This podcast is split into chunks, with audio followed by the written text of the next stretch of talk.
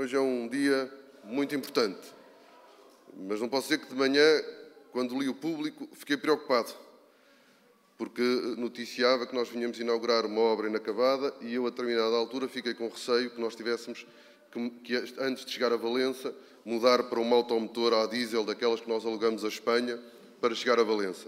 Mas não, nós vimos inaugurar a eletrificação da linha do Minho até Valença e, como puderam constatar, ela está mesmo acabada. É verdade. A obra na ferrovia é uma obra sempre inacabada. Ora viva, P24 nos seus ouvidos. Eu sou Ruben Martins e hoje estamos numa viagem na linha do Minho. Nesta segunda-feira foi inaugurada a eletrificação entre Viana do Castelo e Valença do Minho, já na fronteira com a Galiza. Uma obra que faz parte de um plano mais alargado de investimentos na ferrovia em Portugal, chamado Ferrovia 2020, plano que, de certa forma, ainda está longe de estar concluído. Vamos ficar a conhecer o estado do andamento das obras neste P24 com o Carlos Cipriano e ouvimos um excerto do último episódio do Sobre Carris que entrevistou o secretário-geral do Eixo Atlântico, Joan Mao. Antes de tudo, P24. O seu dia começa aqui, começa aqui. Porque se é verdade que os ganhos em termos de tempo, apesar de existirem, não serem revolucionários, nem podiam ser quando nós estamos a falar de intervenção numa linha que atravessa os aglomerados urbanos, que esta já atravessa, a verdade é que o facto de nosso, deste material passar a ser elétrico vai aumentar em muita fiabilidade, diminuir em muito o número de avarias no nosso material circulante e recuperação de atrasos. Como nós sabemos, o material circulante movido a energia elétrica, arranca e frena mais rápido. Carlos, o que é que foi inaugurado nesta segunda-feira? Nesta segunda-feira foi completada a eletrificação de toda a linha do Minho com o troço que estava em falta, que era Viana do Castelo Valença. Basicamente foi inaugurada apenas isto, uma eletrificação e não a modernização uh, da linha.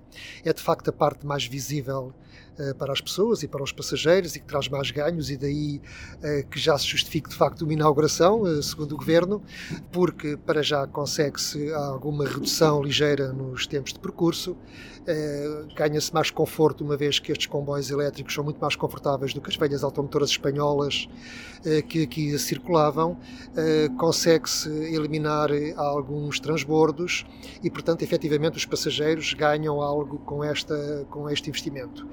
Contudo, é uma obra que está inacabada, uma vez que uh, falta ainda cumprir-se a sinalização eletrónica e os modernos sistemas de telecomunicações, que, não sendo tão visível para os passageiros, garantem a segurança mais acrescida das circulações eh, acabando com o cantonamento telefónico, em que neste momento a exploração assenta 100% em meios humanos e, portanto, são mais falíveis não quer dizer que não seja seguro. Claramente é seguro sim, mas uh, será muito mais fiável uh, no dia em que esta linha estiver uh, totalmente provida de sistemas de sinalização eletrónica e telecomunicações mais modernas. Por outro lado, e apesar do discurso oficial dizer, e é verdade que sim, que todo este investimento, ou o grosso do investimento, foi focado nas mercadorias, porque vai permitir triplicar o, a capacidade de oferta de de mercadorias, não só pelo número de comboios que vão poder passar a circular, mas também porque serão comboios mais compridos e comboios de mercadorias compridos aumenta a competitividade do transporte ferroviário de mercadorias, mas esses investimentos estão ainda por concluir. E eu refiro-me a três estações técnicas, que são estações técnicas, são estações que têm apenas como objetivo o cruzamento dos comboios para aumentar a fluidez do tráfego ferroviário. E estes investimentos ainda não estão terminados e, portanto, ainda para as mercadorias ah, não vamos ter ainda essa fluidez de tráfego desejada. Estas obras da eletrificação que foram inauguradas nesta segunda-feira fazem parte de um plano mais extenso que se chama Ferrovia 2020. Em que estado é que estão estas obras do Ferrovia 2020? Temos obras no terreno, temos obras praticamente acabadas, temos coisas muito atrasadas. Em que estado é que estão, Carlos? Bom, dizer que esta obra era para ter sido inaugurada em finais de em dezembro de 2018 ou quando muito em janeiro de 2019, não é? Elas deveriam ter decorrido decorrida entre 2017 e 2018 e uh, só foram inauguradas agora com dois anos e dois meses de atraso após sucessivas uh, derrapagens. O Ferrovia 2020 começou mal, com muitos atrasos, e esses atrasos nunca foram recuperados. Portanto, o que começa mal, mal continuou, e portanto, praticamente todos os projetos do Ferrovia 2020 estão atrasados dois ou mais anos. Neste momento, como digo, concluiu-se, entre aspas, porque não está inteiramente terminada esta modernização da linha do Minho. Na próxima semana teremos uma inauguração uh, do troço Covilhã-Guarda na linha da Beira Baixa. Aí sim podemos dizer que foi uma reabertura de, de um troço completo, acho que ali não ficou nada em falta. Uh, neste momento ainda temos grandes obras, que é talvez, é seguramente sim a maior obra ferroviária do século, dos últimos 100 anos, que é a construção da linha Évora-Elvas, que uh, de uma forma um bocado envergonhada o governo no princípio dizia que era uma linha para mercadorias, mas que afinal chegámos à conclusão que se trata de uma linha de alta velocidade. E o que se passa é que, até dado momento, a alta velocidade era tabu e, portanto, uh, uh, falava-se apenas de uma linha de mercadorias. Afinal, não, o que está ali a ser feito permite velocidades de 250 km hora ou até 300 km hora em alguns troços e, portanto, é possível uh, encolher o percurso entre Lisboa e Badajoz e Madrid. E essa é efetivamente, neste momento, a grande obra do Ferrovia 2020. Porque depois olhamos olhamos à volta e não vemos praticamente mais nada. Começaram há 15 dias as obras na linha do Oeste, entre Melessas e Torres Vedras. Entre Torres Vedras e Caldas da Rainha ainda nem sequer foi adjudicada eh, a empreitada e, portanto, aquilo está muito atrasado e eu receio que não estejam terminadas até 2023.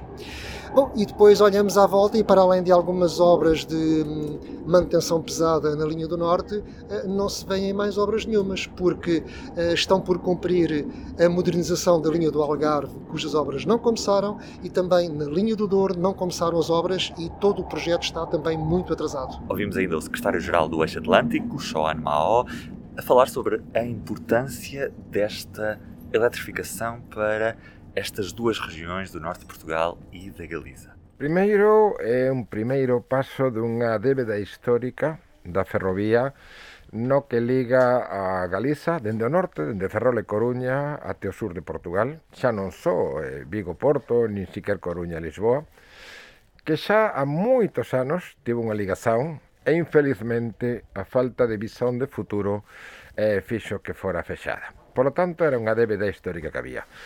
Isto pelo que din relativamente ao pasado. Mais pelo que din ao futuro, isto é fulcral porque é o primeiro paso dunha ligazón entre todos os portos da fachada marítima ibérica dos cales tres eh, teñen un grande valor estratégico por ser eh, de, de, de un calado de augas profundas, designadamente Sines, Coruña e Ferrol, polo tanto, donde poden atracar os grandes megabuques que están a cruzar o canle de Panamá, e pelo tanto que o que dá a competitividade clara un territorio que temos unha magnífica posición geoestratégica, non só con Norteamérica e Sudamérica, sino até con Asia, pero que infelizmente eh, até hoxe nunca se supo ver. E o futuro prevê uma linha de alta velocidade Lisboa-Porto Vigo. Vai aproximar Lisboa do Porto em uma hora e um quarto e depois o Porto a Vigo numa hora, passando por Braga. É uma obra estruturante para a região norte do país. Cal é a ventaxa que ten? Primeiro, permite unha ligación... A mí vas me permitir que non utilice o termo alta velocidade. Eu prefiro o termo altas prestações. Por qué? Porque Porque nós temos unha paraxen fundamental cada menos de 100 km.